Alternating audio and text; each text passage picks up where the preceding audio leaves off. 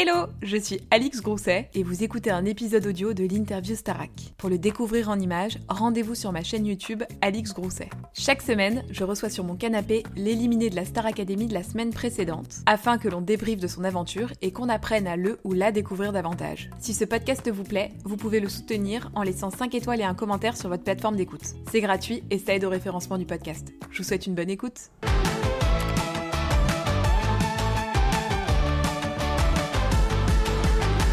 Bonjour à tous et bienvenue dans une nouvelle interview Starac. Alors comme vous pouvez le constater, je ne suis pas avec le sortant de la semaine dernière, mais je suis avec Joël, alias Coach Joe. Salut. Ça va? Ça va Très contente de t'avoir avec moi. Alors, pendant les deux semaines de vacances de Noël, je vais avoir des profs avec moi. Et j'avais demandé sur les réseaux sociaux qui les gens voulaient voir en ITV. Et tu es beaucoup revenu. Ouais, content de le savoir. Ouais, les gens avaient un peu... de m'avoir euh, ici, ouais. Les gens avaient envie de savoir qui se cache derrière euh, le prof de Coach sport et, et le prof principal. Beaucoup parce de choses que se cachent derrière lui? L'année dernière, tu étais déjà là. Ouais, ouais, mais ouais. cette année, tu as double, double casquette. Ouais, Euh, on, va, on, va, on, va, on va dire prof principal un peu, Ouais. où euh, je suis censé faire remonter les infos des élèves vers les professeurs et euh, être un peu le relais euh, à ce niveau-là pour que les élèves aient une facilité à, à- à justement s'exprimer, à se lâcher si besoin. Comment on est venu te chercher la première saison? Un email, vraiment tout simplement un email en me disant qu'ils étaient prêts à relancer euh, la Starac. Et euh, est-ce que c'était quelque chose d'abord qui m'intéressait? Euh, Moi, j'avais un bon souvenir de ce que c'était euh, il y a 20 ans. Mhm. Donc, euh, une de mes conditions, c'était si on repartait sur les mêmes bases de ce que c'était avant et pas quelque chose tourné un peu trop. tu vois, les télé- téléréalités qu'on voyait en ce moment-là, en ce moment-là, ça- moi, ça ne me correspondait pas. Donc, je voulais pas un truc comme ça. Et ils m'ont confirmé déjà qu'on repartait avec le même château euh, et, que, et que ça allait rester ce programme bienveillant euh, qu'on connaissait. Et, et j'ai accepté. Est-ce que tu as passé un casting? Je me suis demandé. Est-ce qu'on te fait Euh, faire un casting des épreuves sportives Non, non, non, ils m'ont pas fait faire de casting. Ils m'ont- on, a, on a parlé, peut-être que c'était le casting en fait. Mm. On a parlé 30, 45 minutes, comme on le fait là, où ils m'ont- ils m'ont demandé un peu voilà, quelle était ma vision du sport, quelle était ma vision de la Star Academy, ce que, ce que, ce que je pouvais apporter justement à une émission comme ça. Et, euh, et à la fin de ça, euh, bah, on m'a rappelé en me disant que, que c'était bon. Ah, Donc toi, pour toi, ça a été hyper fluide, quoi. Ouais, Ça franchement, il n'y a pas eu galère. de... ouais, ouais. Il y a eu combien de temps entre le- la première prise de contact et euh, le quand tu signes ton contrat Enfin, que tu sais Ça que tu vas faire ça? euh, mars-avril euh, 2022.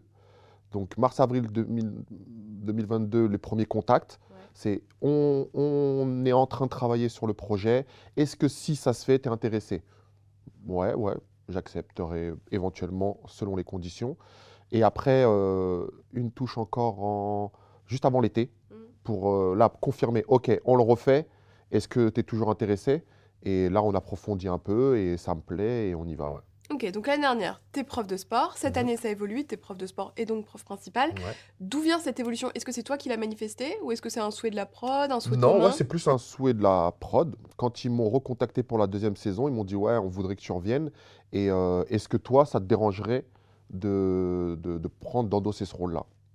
Moi, tu sais, moi, je le voyais comme la continuité de mon rôle de coach de sport. Donc, euh, ça ne m'a pas, ça m'a pas causé de problème. Et puis ça fait un peu sens parce que, enfin, tu me dis si je me trompe, mais quand t'es coach de sport, même indépendamment de la Starac, il y a quand même tout un parti aussi euh, psyché qui rentre en compte. Ouais, c'est euh, clair, c'est clair. Et donc, c'est pour ça que c'était vraiment la continuité et pas quelque chose euh, de rajouté ou euh, j'allais devoir jouer un nouveau rôle. Pour moi, vraiment, je le, je le prends comme, comme la continuité de ce que je faisais déjà. Est-ce que tu as changé un petit peu ta façon de faire par rapport à l'année dernière Tu vois, pris euh, peut-être un peu d'expérience, euh, des pistes d'amélioration sur euh, le côté sport d'abord Euh, sur le côté sport, non, pas spécialement, puisque ça, c'est mon travail, je le connais. C'est plus sur la mécanique télé, Mhm. la mécanique émission télé, où je sais maintenant un peu mieux comment construire une séance de sport qui va correspondre aux besoins de l'émission.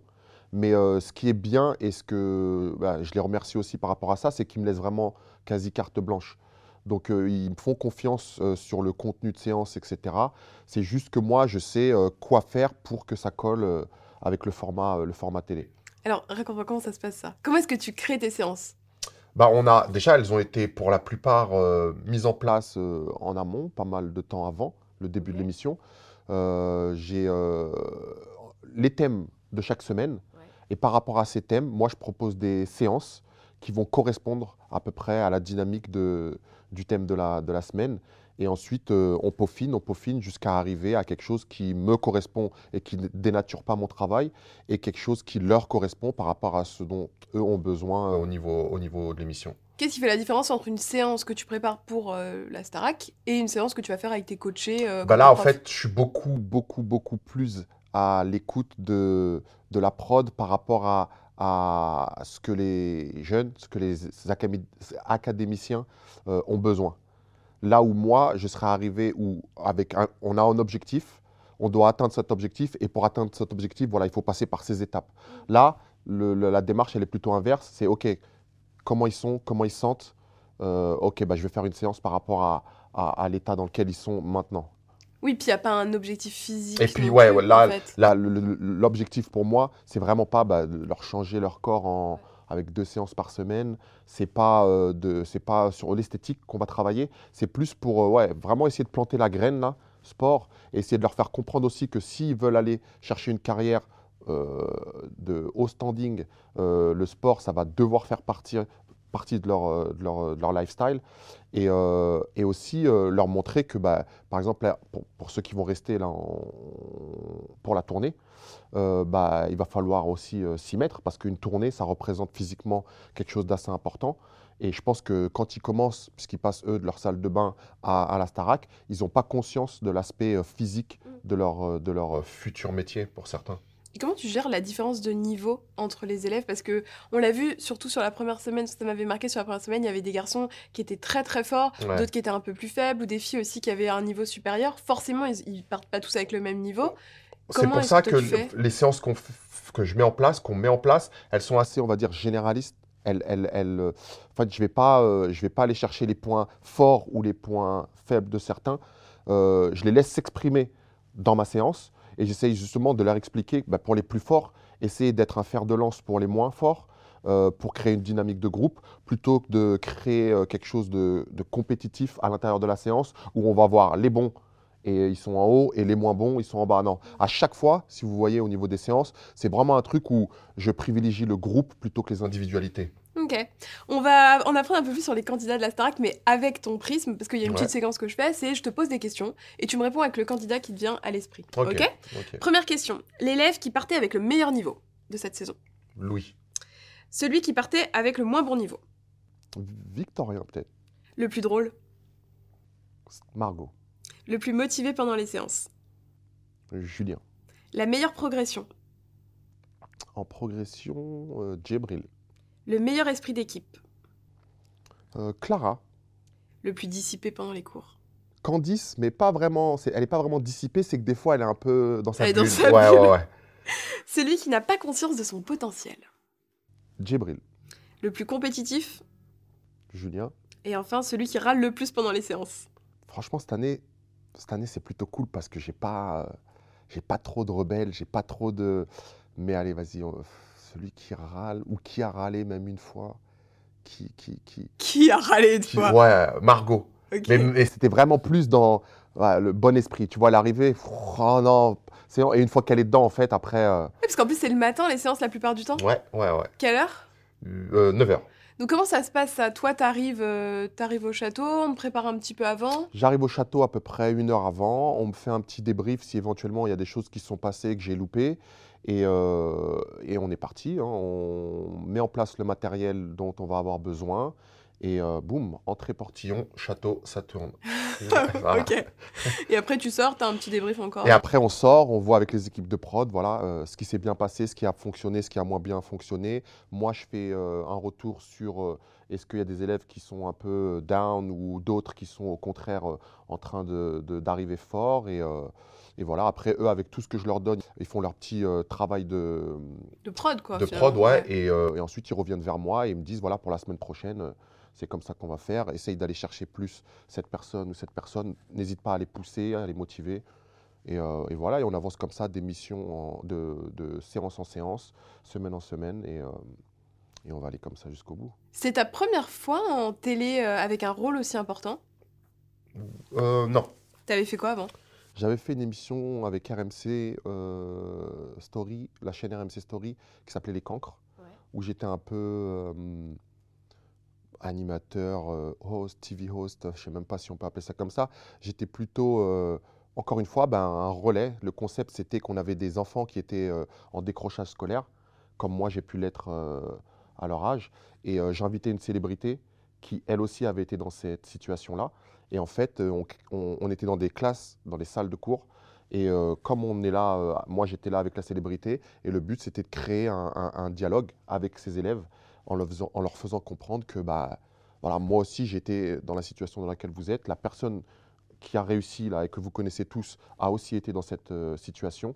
Mais voilà, aujourd'hui on est là, euh, on veut savoir où, euh, bah, où vous vous en êtes pour essayer de vous faire avancer et comme ça on, crée un discours et c'était ouais, c'était super, super cool.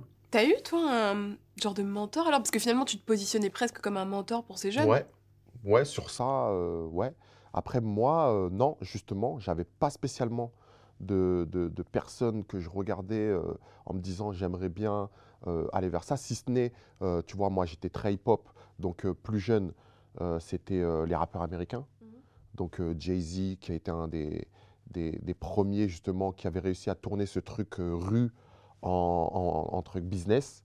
Et ce switch-là, il m'intéressait parce que bah, je, viens euh, de la banlieue et euh, mon objectif, c'était vraiment essayer de, bah, faire ce même switch euh, et d'aller vers, vers le business. Et pour moi, mon véhicule, lui, c'était la musique, moi, ça a été le sport.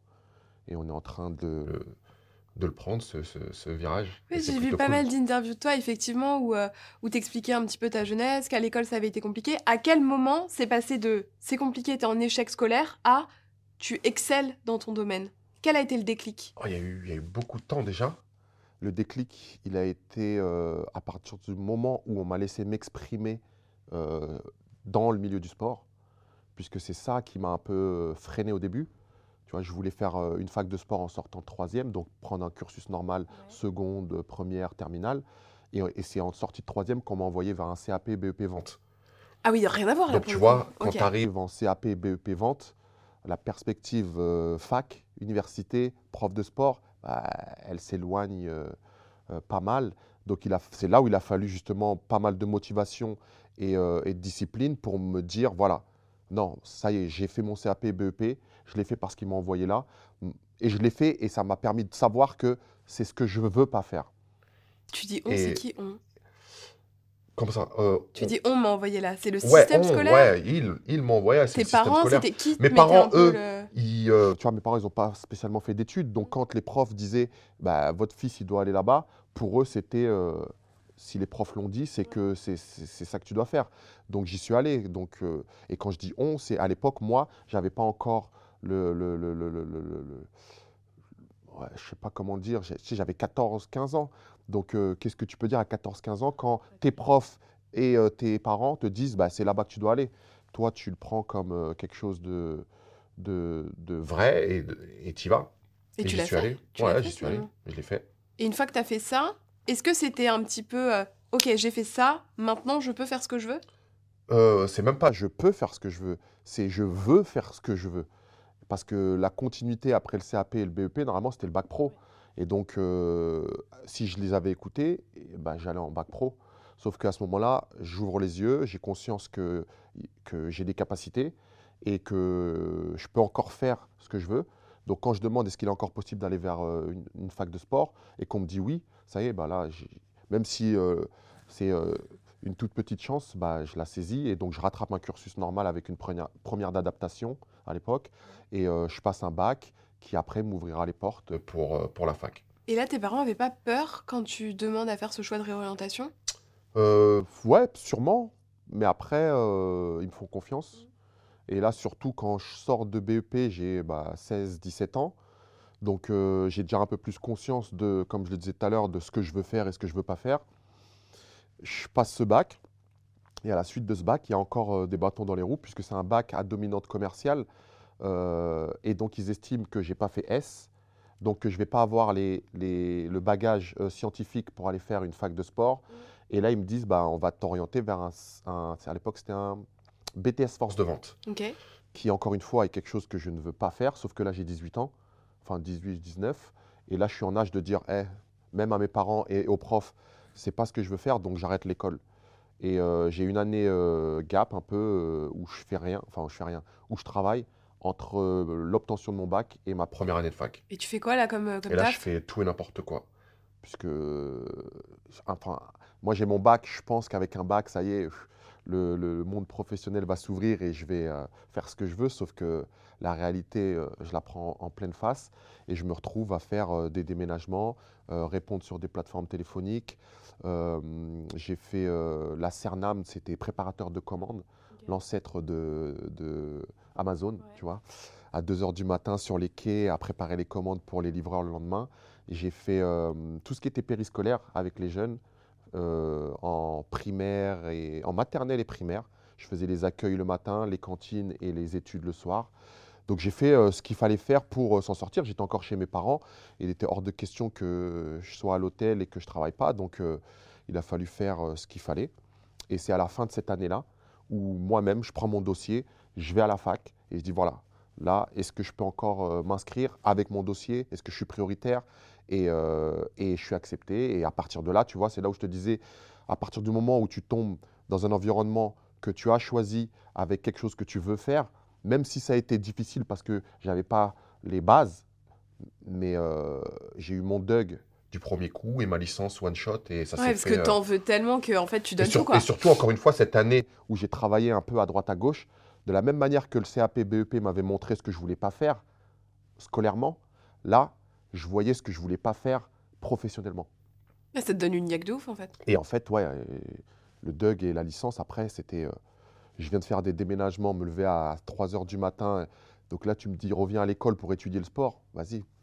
C'est. euh, c'est euh, c'est cool. Alors c'est quoi le premier job que tu obtiens avec euh, cette licence? Quand je sors de ma licence, j'obtiens un job chez euh, Europe Événements. C'est une boîte euh, qui était à Levallois, qui n'existe plus, mais qui, euh, qui organisait des séminaires à caractère sportif pour les grosses entreprises.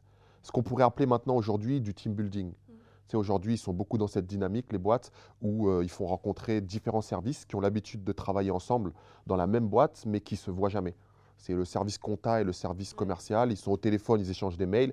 Euh, Gérard, il connaît, euh, il connaît Amandine, mais ils ne se sont jamais vus. Que par mail et maintenant ils vont aller Et faire une partie voilà, de baseball ou je sais À pas quoi. travers, Ouais. ce- à travers ces événements, ben, on les faisait se rencontrer et on, on essayait de créer une dynamique euh, euh, de groupe qui faisait que bah, après ils allaient mieux s'entendre et se connaître et donc avoir peut-être euh, des améliorations au niveau de- du rendement professionnel. Enfin, je ne sais pas après Mm. quels étaient les, les- les objectifs spécifiques en interne, mais euh, nous, c'était notre objectif, ouais, faire se rencontrer des gens qui travaillent ensemble, mais qui ne se croisaient jamais.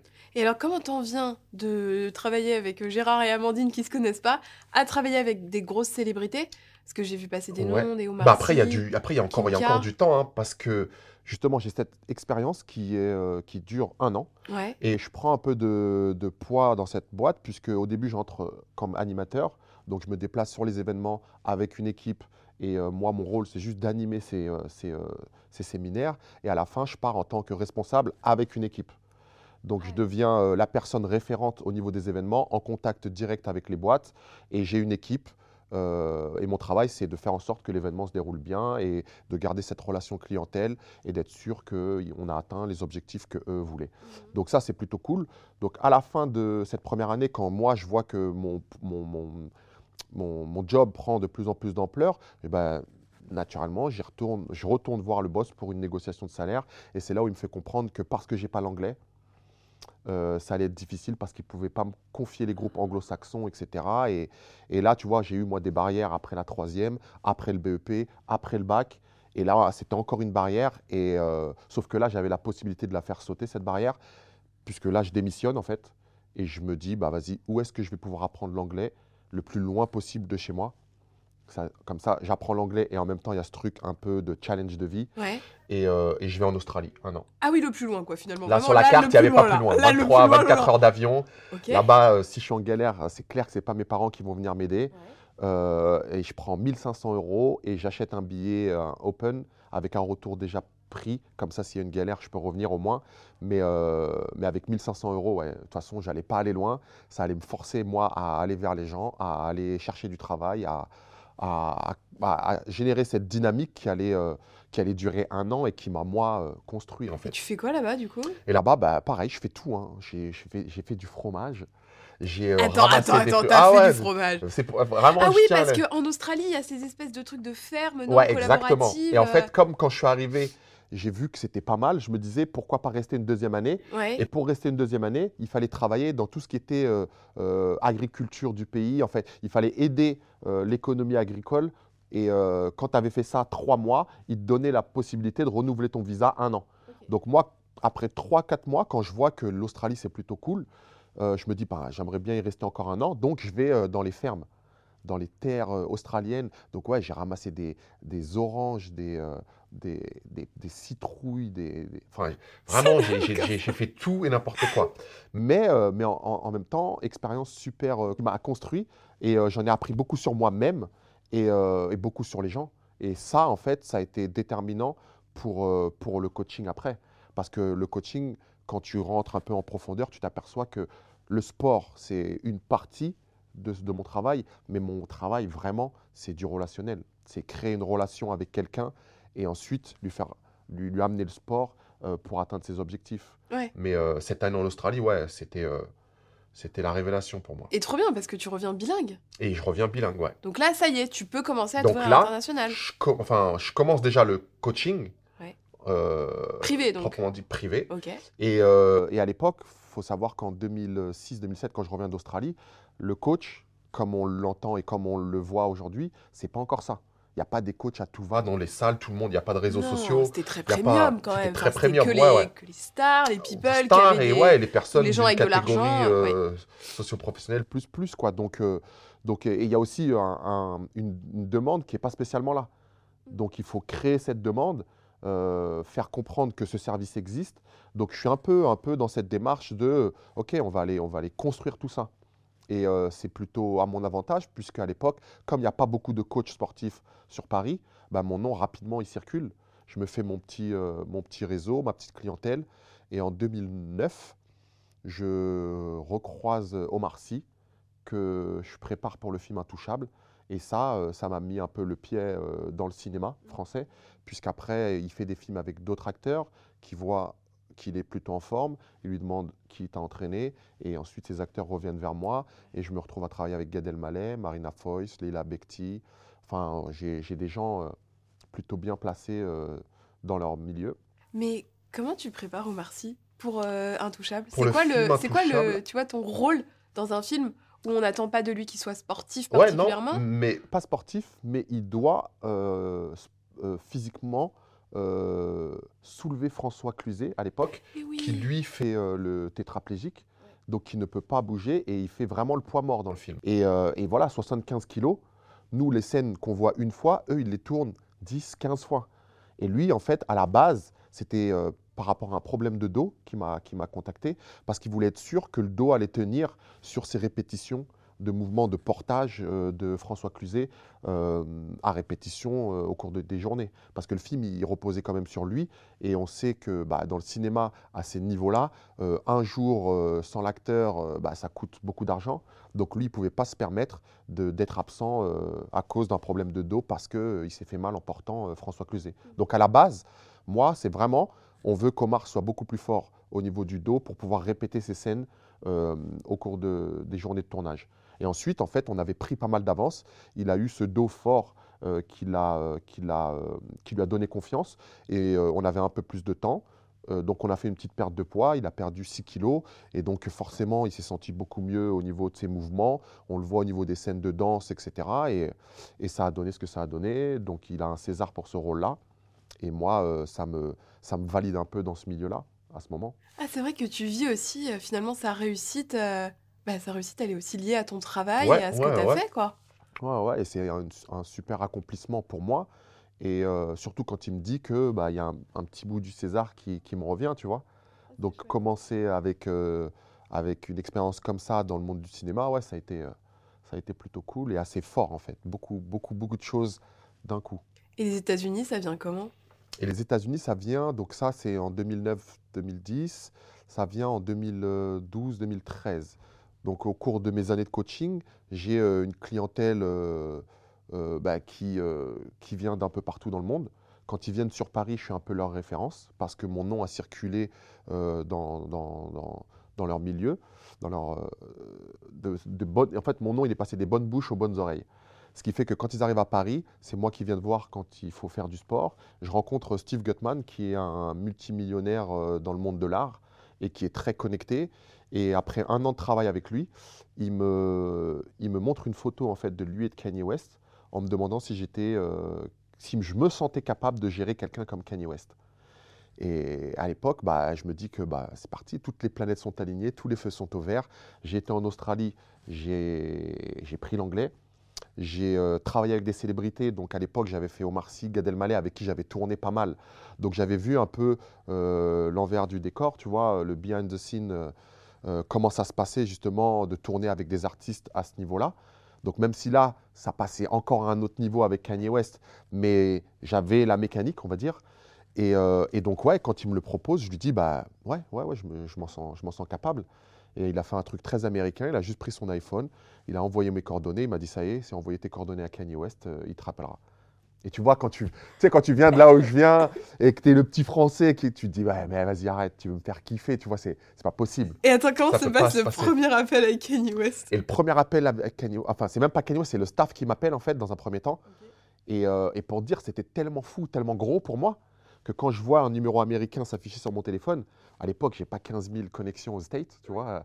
Donc quand je vois ce numéro américain, je comprends bien que c'est peut-être ça là qui est en train de se passer. Soit ça, soit des gros Et- problèmes. Ou alors ouais, ou alors ouais, ou alors je sais pas ce que j'ai fait, mais mais euh, mais ouais, je suis un peu paniqué et pour te dire, je réponds même pas Mais pourquoi? Parce que j'avais peur de, tu sais, mon- j'avais peur de mon anglais. Est-ce que je vais comprendre ce qu'il me dit au téléphone? En plus, j'étais dans, dans un endroit où il y avait un peu de bruit. Je me suis dit non, il faut que je sois au calme, il faut que. Donc j'attends qu'il laisse le message. J'écoute le message et là, il s'avère que c'est bien ça. Allô, euh, on fait partie du staff de Kanye West. On nous a parlé de vous. On arrive telle date à Paris. Est-ce que vous êtes dispo? Et là, je me dis putain, c'est un truc de fou. T'es là- dispo ce jour-là ou ah, pas je suis dispo, là, je me rends, de toute façon, Ah je oui. me rends dispo, quoi qu'il en soit. Mais surtout, je prépare mon texte. Je me dis, OK, donc je vais la rappeler, il faut que je lui dise ça, il faut que je lui dise ça comme ça, comme ça. OK, OK, et je répète mon texte et je le rappelle en lui disant, ouais, c'est bon, je suis dispo, euh, ouais, ouais, on m'a parlé de, de votre appel, euh, quand vous voulez, et boum, le rendez-vous est pris, et, et c'est parti. Et attends, comment ça se passe une séance de sport avec une célébrité comme ça? Parce que finalement, enfin, que tu fasses faire des squats à, euh, à moi ou à Ouais. Kanye West, il faut faire des squats, quoi, non? Ouais, ben, Où il y a une en tout cas, façon de de mon côté, moi, euh, ouais, il faut de toute façon, pour que ça se passe bien, que je le prenne euh, le plus sereinement possible en me disant, c'est une personne comme les autres, elle est venue me voir et elle demande mes services parce qu'elle n'y connaît rien. C'est moi, là, il faut qu'on inverse les rôles, c'est moi le spécialiste. Et ça, je pense que les Américains en général, ou même les artistes, ils le comprennent très bien. Tu vois, ils savent que s'ils viennent me voir, c'est parce qu'eux, ils n'ont pas spécialement les connaissances dans ce domaine-là. Moi, tu me demandes un objectif et moi, je te dis ce qu'il faut faire pour l'atteindre. Et eux, ils sont très euh, pros et euh, il n'y a eu euh, aucun chichi, tu vois, pas, de-. Il y, a, une image de Kanye West qu'on se fait, euh, le mec qui, euh, qui est super relou, super chiant. Ouais, ça peut, mais quand tu vas sur son domaine, là, c'est lui qui venait, qui venait me voir pour quelque chose de particulier, qui rentrait sur mon terrain. Et, euh, et la connexion, elle a, été, euh, ouais, elle a été plutôt simple. Oui, tu vas pas lui donner des conseils sur ses musiques. Ouais, voilà, ouais, dire, voilà, Gars, ouais. et là, l'arrangement, c'est pas clair. ouf. non, non, et, et vraiment, j'ai été surpris de la, de la facilité euh, à laquelle, en fait, tout s'est passé. Ça a été dur, en fait, il a été dur à cerner parce que très peu d'émotions, très peu d'échanges dans un premier temps quand il ne connaît pas. Mais moi, ma- mon, mon- ce qui me rassurait, c'est qu'il revenait tous les jours. Donc, euh, oui, il n'y avait peut-être pas de sourire, il n'y avait pas d'échange, il y avait pas, mais il revenait. Donc, tant qu'il revenait, je me disais, tout se passe bien. Ouais, le client est content, quoi. Ouais, ouais. Et dans ces cas-là, t'as une salle privée, hein, une adresse Bah, confidentielle même ça, tu euh, vois, moi, je me- je m'étais fait presque plus de, de soucis que ce que- c'était vraiment, parce que moi, je m'étais cassé la tête en me disant, ouais, non, peut-être il ne voudra pas aller dans la salle avec tout le monde. Euh, il faut que je trouve une salle priva- pri- euh, privatisée, etc. Et moi, à l'époque, je travaillais à l'usine, Opéra. Et, euh, et j'avais dit, ouais, est-ce que je peux avoir la salle de cours collectif? Je descends du matériel, on fait les, les séances que ici. Et ça a été comme ça pendant un moment, jusqu'à quoi? Après euh, deux, trois semaines de travail ensemble, où euh, je lui dis, ouais, là, si on veut travailler, travailler ça, on peut, mais en fait, là, on n'a pas assez de matériel, il faudra monter. Il m'a dit, bah ouais, vas-y, viens, on y va. Et en fait, lui, tant qu'il n'y avait pas de, de- de- personnes de la salle qui venaient, tu vois, lui demander photo, autographe, là, il était en mode vraiment euh, séance, bah, tout se passait bien. Et ça s'est ça s'est passé comme ça pendant euh, quatre mois. On a travaillé ensemble. Trop bien. Tout le temps qu'il enregistrait son album à Paris, il faisait séance de studio, séance de sport, séance de studio, séance de sport. Et pendant quatre mois, à la fin, il me dit, euh, il m'envoie un mail en me disant voilà, merci, j'ai jamais été aussi euh, in shape de ma vie. Là, je retourne à LA euh, et peut-être bah, une- à une prochaine. Et là, une moi, prochaine. euh, là, pour moi, déjà, j'étais en mode, bah, je viens de faire quatre mois avec Kanye West, sachant que sur les quatre mois à Paris, on a voyagé. On est allé à Abu Dhabi, on est allé aux Seychelles, on est allé à Johannesburg. Il a fait des concerts un peu à droite à gauche. Donc pour moi, c'était déjà Et fou. il te, il te prend avec lui à chaque fois? Ouais, ouais. Ouais, les, premiers, les, premières, les premières dates, c'était ça, ouais. Ok. On a, on- il était basé à Paris, mais il avait des shows à faire un peu à droite à gauche. Et euh, après deux, trois semaines de travail, l'assistante m'appelle en me disant voilà, il kiffe la manière, euh, la manière, ta manière de travailler. Il te demande si tu es dispo pour voyager. Et là, bah, c'est là où, quand tu envoies ton passeport, il t'envoie des billets, rendez-vous à l'aéroport, truc, truc, et tu te retrouves, ouais. C'est une vie qui Ouais, c'est fou quand même. Vraiment, cette partie-là, elle était fou. assez folle. L'expérience a été assez folle. Et surtout de voir un artiste de cette, de cette, de cette ampleur, euh, voir les, les coulisses, voir comment ça se passe, un concert dans un stade de 100 000 personnes, voir comment il est. Et surtout, pas juste le voir, être avec lui. Tu vois, quand il rentre sur scène, quand il sort de scène. Pour moi, ouais, non, j'ai j'ai beaucoup appris euh, à ses côtés. Et euh, donc, ouais, ces quatre mois se passent. Il rentre à LA. Et il rentre à LA au mois de mai 2013. Et euh, juin, j'ai un appel. Et là, il me dit voilà, euh, ma copine, c'était pas encore sa femme, donc Kim à l'époque, euh, va accoucher. Et euh, je voudrais savoir si tu es dispo pour venir sur LA juillet, août, septembre pour lui faire perdre le poids d'après grossesse. Et donc là, c'est les premières fois vraiment où bah, je pars trois mois à LA et je me retrouve trois mois à LA juste pour Kim. Qu'est-ce qui, qu'est-ce te faisait le plus peur? Coacher Kim ou coacher Kanye? Moi, je crois La que c'est Kim. pression, La pression, est moi, moi, ce serait sur Kim. Euh, euh, la pression, en fait, elle venait de Kanye par rapport à qui il était. La pression de Kim, elle venait par rapport euh, plutôt de l'objectif à atteindre. Ah oui, il fallait quand même Les que ça aille vite. Elle sortait de grossesse, elle avait pris énormément de poids. Elle était presque à, elle était à, à 60 pounds, donc ça doit faire quelque chose comme 25-30 kilos.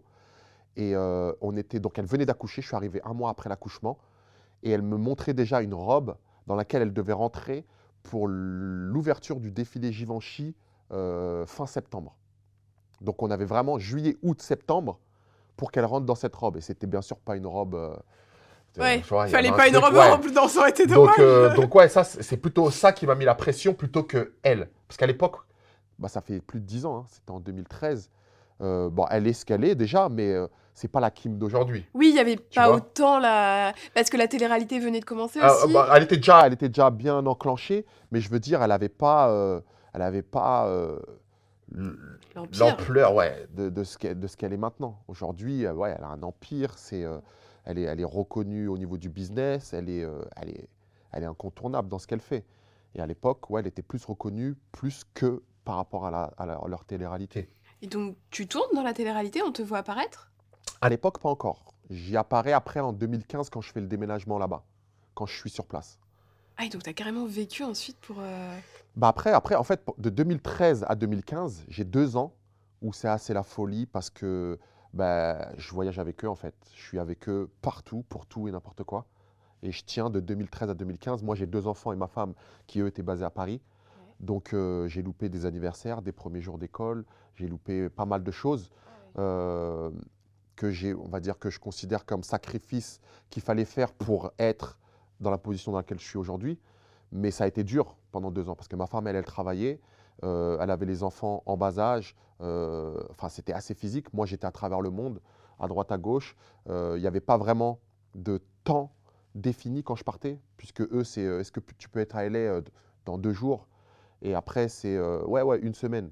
Et ensuite, c'est j'ai oublié, j'ai des dates euh, sur la côte Est, tu peux venir avec nous. On revient, on va en vacances au Mexique, tu peux venir avec nous. On- et, et- et ça, bah, au niveau gestion professionnelle pour moi sur la France par rapport à ma clientèle que j'avais et euh, familiale, difficile à gérer. Parce que là, t'es finalement presque full-time avec eux, en fait. ouais, sur, allez, sur un an, je suis 6, 7, 7 mois avec eux à voyager sans, sans savoir quand je pars et quand je reviens vraiment.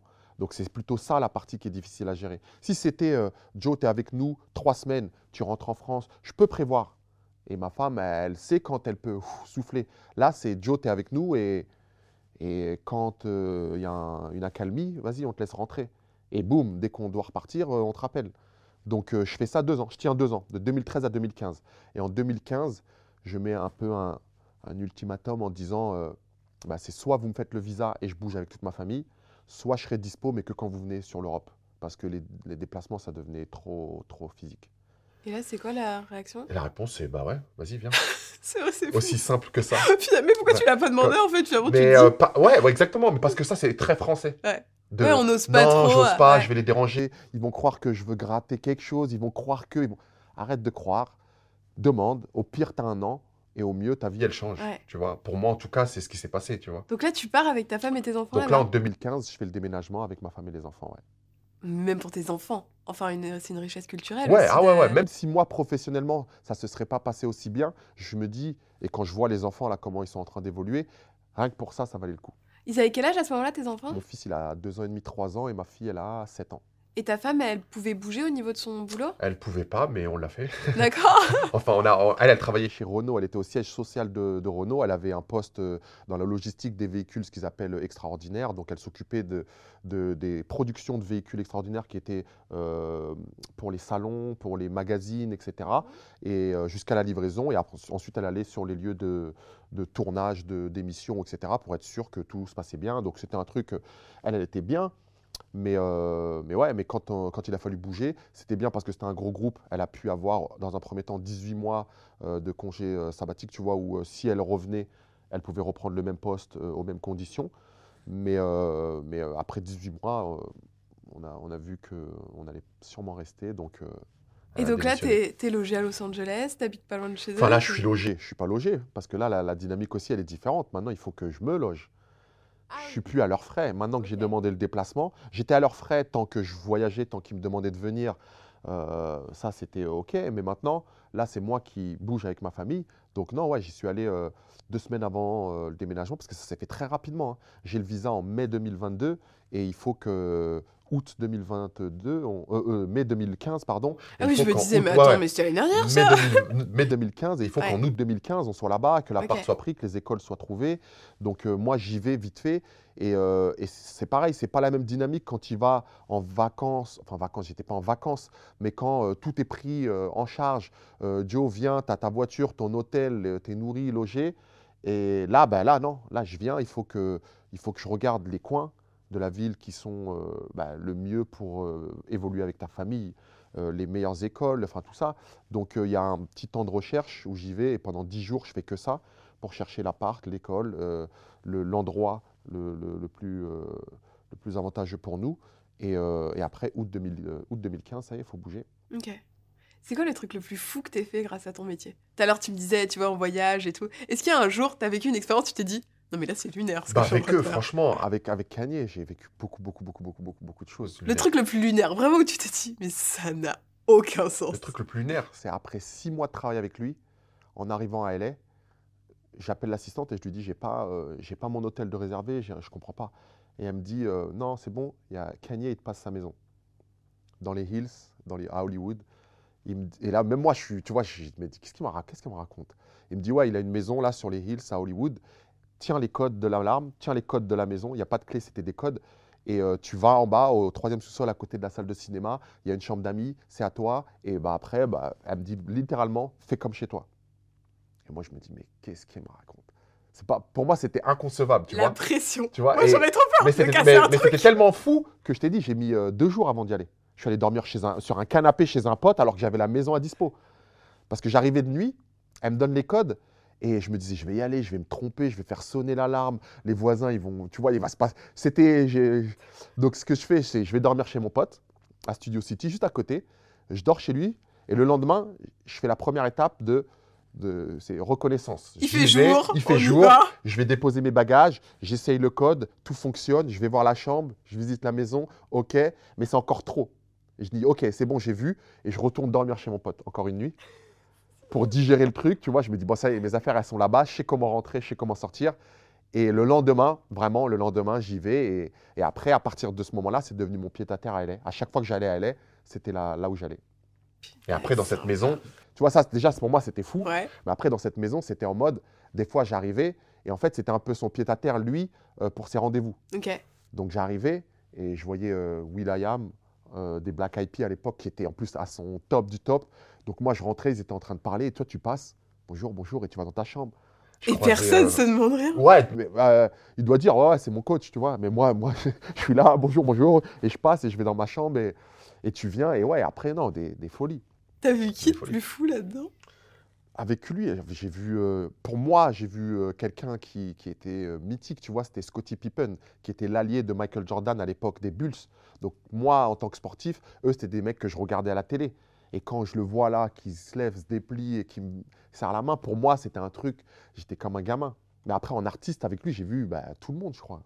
Pharrell Williams à l'époque, Lil Wayne, tous les rappeurs, tous les, tous les artistes que moi je regardais, et ben là, j'étais j'étais là, j'étais- c'était assez fou. Et comment tu gardes les pieds sur terre? Quand tu vis dans ce monde Enfin, quand à la fois, tu vois, tu rentres chez toi, t'es avec ta femme, tes enfants, t'as une vie normale de bah on fait des pâtes au ketchup, Ouais. mais toute la journée, Bah, t'es là avec ces gens qui. tu sais, j'avais confiance que c'était pas ma vie. Enfin, que, que moi, je travaillais avec eux, que j'étais à leur contact, mais ce que je vivais là, la maison, tout ça, c'était pas à moi, c'était pas ma vie. Pour dire, des fois, pour tout de suite reconnecter, quand je rentrais de tout ça, je rentrais chez moi en RER.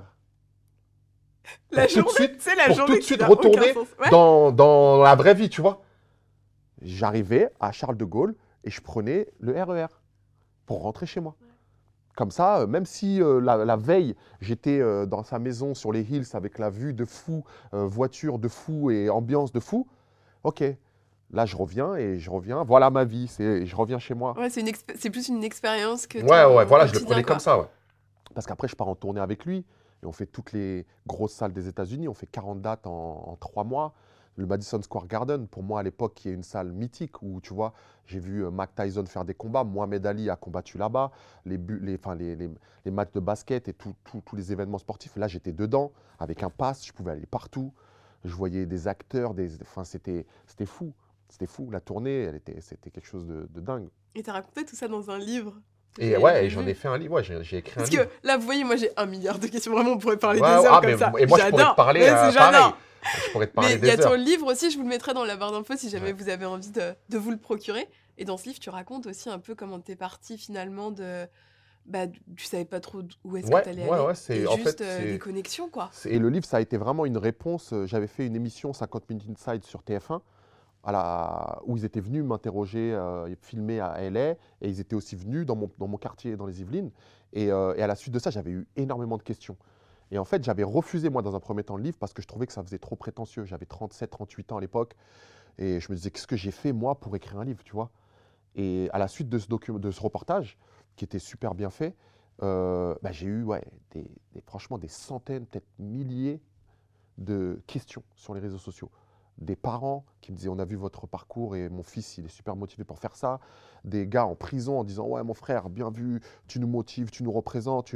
Et je me disais bah le livre ça va peut-être une- être une réponse à tous ces gens-là. Et euh, dans le livre vraiment c'est euh, bah, mon parcours, comment un petit gars du 78 il se retrouve à LA à travailler avec les, les gens avec qui je travaille. Et il s'avère que justement le livre je le finis quand je suis à la Starac l'année dernière. Donc il y a même une petite parenthèse Starac, tu vois, comment je me retrouve là à la Starac. Pour ceux qui me connaissent que via la Starac, ben voilà aussi tout ce qui s'est passé avant. Et voilà euh, peut-être la, la- la raison pour laquelle je suis à la Starac maintenant. Ah, oui, ça, oui, ça a peut-être joué effectivement le fait que tu ta notoriété. euh. Ouais. Mais c'est pas du tout quelque chose, je trouve, qui est, euh, tu sais, mis en avant Non, de parce façon que- malsaine. Parce ou- que je, enfin, je, je voulais pas, déjà c'était une volonté de ma part, je voulais pas être introduit à- comme coach Joe, le coach des Kardashians, le coach des stars, le coach des... Non, là je viens sur une nouvelle aventure, c'est la Starac. Euh, vous me connaissiez pas d'avant, ben voilà, vous allez apprendre à me connaître. Et ça me fait encore plus plaisir, tu vois, que les gens demandent mon interview sans, sans vraiment savoir ce qui s'est passé avant. Euh, c'est que bah, eux me découvrent par rapport à l'aventure Tarak, ils trouvent le personnage intéressant, et maintenant, bah, bah, bah, c'est bien qu'ils sachent voilà, comment j'en suis arrivé là. Parce que tu vois, il y a eu les questions qu'il y avait, c'était euh, tu peux lui demander comment il est devenu prof de sport. Ou Ouais. euh, il y en a deux, trois qui m'ont dit euh, fais-le parler de Kim Kardashian, forcément, Ouais, tu vois. bah, ouais. Mais, euh, mais oui, il y avait plutôt des questions comme ça. Et je me suis dit d'ailleurs, est-ce que t'as pas un contrat de confidentialité aussi quand tu travailles avec Ouais, il y a des choses, bien sûr. Un truc que tu bien peux sûr. pas raconter. euh. Et quand tu vois le nombre de zéros qu'il y a sur ce contrat, si tu ouais, t'as pas envie de, de- de faire des bêtises. donc, donc on va rester tranquille sur euh, Kim, mais Et tu peux aujourd'hui encore faire tes petits entraînements perso ou euh, dans ta vie Comment tu. Ouais, ouais, Tu ouais, j'en ai besoin même. Il faut, ouais, ouais. Tu fais quoi comme sport? Moi, bah, aujourd'hui, je touche un peu à tout. Mon sport, à la base, c'était le foot. Ensuite, à la fac, j'ai pris l'option athlé parce que c'était le sport, l'athlétisme, qui me permettait d'avoir un, un spectre le, le plus large possible pour pouvoir toucher à beaucoup euh, de disciplines et pour pouvoir préparer des athlètes euh, à différentes disciplines. Ensuite, j'ai fait du taekwondo à haut niveau, euh, où j'ai été à l'INSEP. J'ai combattu pour des préparations avec. euh, j'ai fait euh, sparring partner pour des, euh, des préparations au championnat du monde. euh, j'ai combattu avec des athlètes olympiques, enfin, un, un niveau assez sérieux. Mais, euh, mais aujourd'hui, ouais, aujourd'hui, je touche à tout. Aujourd'hui, je me suis mis au triathlon. Sport, euh, tu vois, pour les anciens. C'est Quand complet, t'as- hein, le quand t'as- triathlon Quand quand tu as même. hein. roulé ta, ta, ta bosse, tu arrives, triathlon. Et j'ai commencé, ouais, j'ai fait le premier, mon premier triathlon, ça a été le triathlon de Malibu euh, pendant le Covid. Donc, euh, ouais, donc non, on continue à évoluer et on fait, euh, on fait euh, ce qu'on peut faire euh, avec les moyens du bord. Est-ce que tu as des hobbies en dehors du sport? Des choses que tu aimes faire en dehors du sport? Bah, ça, ça revient beaucoup. c'est très sportif, on va dire. Tu vois, je surfe pas mal maintenant que je suis à LA. Depuis que je suis à LA, je fais pas mal de hike et de, de rando en montagne. Mais après, ouais, non, la musique. euh, après, je suis quand même assez bloqué euh, dans, mes, dans mes années. euh, dans mes années ouais, 2000, euh, 2010 maximum, tu vois, je suis plus trop au courant de ce qui se passe aujourd'hui. Ça va tellement vite en fait, Ouais. et la musique se consomme tellement différemment de ce que nous on pouvait avoir à l'époque que je suis pas trop euh, à l'affût des nouveaux artistes, mais, euh, mais musicalement, ouais, euh, j'ai j'ai, euh, un petit bagage euh, sur une certaine période, on va dire. ouais. Ah Mais donc là, tu vis encore à LA alors? Ah ouais, là je suis à LA, moi, ouais, ça fait 8 ans. Et donc en fait, tu reviens juste pour le, la Starac Je là? reviens pour la Starac. Donc à, t'es à Paris d'une période de euh, fin, Jusqu'à la septembre. fin du début de la Starac jusqu'à la fin de la. Starac. Et après, je rentre. Et t'as laissé ta femme et tes enfants là-bas? Ouais. Et c'est pas trop dur ça par contre Si, ouais, euh, ouais. Ils sont venus la semaine, enfin, ils sont venus euh, pendant la période de Thanksgiving. Mhm. Euh, donc, ce qui était euh, ouais, fin novembre. Euh, ils sont venus et ils ont pu voir justement la Starac. Euh, sur la première saison, on n'avait pas pu le faire parce qu'on n'était là que six semaines et euh, ça correspondait pas au niveau des dates. Mais là, euh, bah là, ouais, là, là, je suis là euh, 12 semaines, donc presque trois mois. Il fallait qu'il y ait quand même un petit break et on a pu le faire euh, sur une semaine, dix jours et ils ont pu voir euh, les, les coulisses de la Starac. euh. Ta femme, elle est forte cool. aussi quand même. Ah, mais bien sûr. Parce et que j'en elle parle dans te- le livre. Elle te soutient Elle quand m'a même de elle fou. m'a euh. épaulé et il a fallu aussi me faire confiance. Ouais. Il a fallu me faire confiance parce que on- sur ces deux ans de voyage, on est un peu à l'aveugle, tu vois. Parce que moi, dans ma tête, je sais ce que je veux, mais je sais pas si je vais l'atteindre. Et quand je lui dis t'inquiète, t'inquiète, accroche-toi et, si ça passe, ça sera plutôt cool. Et ben, elle me fait confiance. Et maintenant, c'est plutôt cool. Ouais, ouais, ça par contre, c'est vraiment chouette qu'il y ait une, euh, qu'il y ait une belle finalité Ouais. dans tout ça quoi. Ouais, c'est c'est- c'est- c'est- c'est Bah bon. bravo, franchement, c'est Ouais, top. merci bien. Il y a une petite tradition à la fin, c'est que, alors c'est avec les candidats, je leur montre une vidéo de l'éliminé de la semaine précédente qui leur pose une question. Ok. J'ai quand même une petite vidéo pour toi, même Du- si tu n'es pas candidat, D'une éliminée d'une De la éliminée. dernière éliminée Peut-être que c'est la dernière éliminée qui t'a posé une question. Et à un moment donné, il me semble au tout début de la saison, coach Joe, où Malika nous avait dit que tu étais un très bon danseur, il fut un temps. Est-ce qu'on aura l'occasion de savoir si c'est vrai ou pas? Est-ce qu'on pourra avoir la, la preuve en image? Est-ce que t'as pas. dansé un peu? Ouais, j'étais un- bah tu sais c'était dans mon dans mon dans mon truc sport un peu. J'étais ouais, j'ai j'ai breaké un peu, ouais, j'ai fait du de la danse hip-hop. Donc euh, il doit y avoir il doit y Ah, avoir Il des faudrait restes. que je retrouve une vidéo Il comme doit y avoir des restes. Si j'ai trouvé une vidéo sur YouTube, je vous la mets Non, dans il y a pas, il y a pas. Non, Ah, attends, attends, pas. tu me sous-estimes. Non non, parce que je sais. Déjà à l'époque euh, T'as Il repenté pas- YouTube. non non, il y avait mais il y avait même pas moi je parle d'une époque où il y avait pas YouTube, il y avait pas de réseaux sociaux. Si tu arrives à trouver un truc, ça sera sur une cassette vidéo, tu vois. C'est des dire. trucs, des gens qui euh, réuploadent des trucs. Moi, j'ai retrouvé des, Ah ouais? des archives de Malika. J'aime mieux te dire que ça date aussi. Ah ouais, hein. Ah moi, ouais. je pense pas, je pense pas. On verra. Si je trouve Ouais. un truc, je ah, vous si mettrai. trouves un truc, même moi je serais content de le voir, tu vois, mais euh, mais je pense pas. Ouais, c'est quoi la suite? La suite, bah là, bah là, tu vois, je suis en France, justement, comme je te, je te parlais du livre. Là, je suis en- j'ai un super retour euh, par rapport au, au livre. Et euh, il y a des écoles qui en prennent pour, leur, euh, pour leurs étudiants et qui leur donnent à la rentrée, qui leur ont donné là à la rentrée.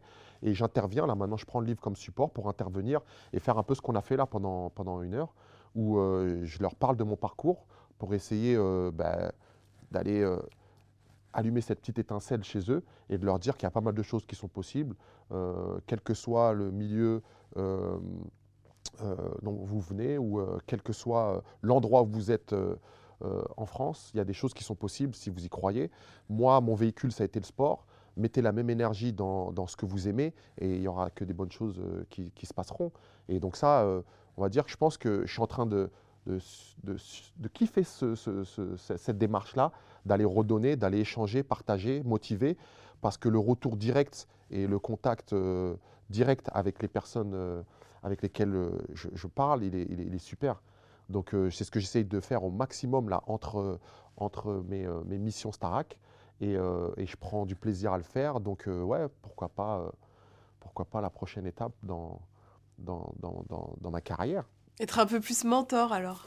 Ouais, ouais, ouais. Et la téloche, est-ce que tu as envie de, de continuer La téloche, ben, on verra. Pour l'instant, euh, pour l'instant, l'aventure Starac, euh, elle me convient largement. Euh, on verra si euh, c'est euh, c'est euh, Reconduit reconduit l'année prochaine. on te et Si on repropose. m'appelle, voilà, et Si on te repropose, est-ce que tu as envie d'y aller? Ouais, ah bah, dans les conditions dans lesquelles euh, on est actuellement euh, me conviennent euh, largement. Danse avec les stars, on t'a proposé? Non, T'aimerais bien faire ça? En tant que star ou en tant que En tant que star, maintenant que je sais que Ah tu ouais danses un peu, Ok. que t'as une petite appétence pour la, Euh, bah, pour la danse. je sais- pas, il faudrait voir. Le, ça, ça serait peut-être un nouveau challenge. je- franchement, Sur euh, un cha-cha moi j'attends. je- Moi en fait, je suis, je force rien. Ouais. Tu vois, les trucs viennent, on voit comment ça se passe, on fait. Si la vibe est bonne, je fais. C'est surtout ça, moi. C'est euh, si euh, au niveau de l'humain, au niveau de la relation, euh, ça se passe bien, on y va. Si je sens qu'il y a un petit couac et que ça va pas le faire, faut que je prenne du kiff dans tout ce que je fais en fait. J'ai pas envie d'y aller à reculons. Donc s'il n'y a pas euh, ce truc-là, là, cette petite magie, cette petite étincelle, je- j'y vais pas, je force pas. Eh ben, merci beaucoup. Est-ce que tu veux rajouter quelque chose? Non, pour moi, euh, C'est tout bon? c'est tout bon. ouais. Eh ben c'est parfait. Voilà. J'espère que cette vidéo vous aura plu. Vous me dites dans les commentaires ce que vous en avez pensé. J'étais passionnée. J'aurais pu rester des heures à poser Et des j'aurais pu questions. parler des heures aussi. Eh ben, c'est super. Si vous voulez en savoir plus, je vous remets le livre dans la barre d'infos si vous avez super. envie de vous le Merci procurer. Les réseaux de Joe s'affichent juste ici, les miens juste là. Et nous, on vous fait des très très gros bisous. À bientôt. Ciao J'espère que cet épisode vous aura plu. Il y en a encore plein d'autres à découvrir sur ce podcast et sur ma chaîne YouTube. Et puis en partant, euh, n'hésitez pas à laisser un petit commentaire. À bientôt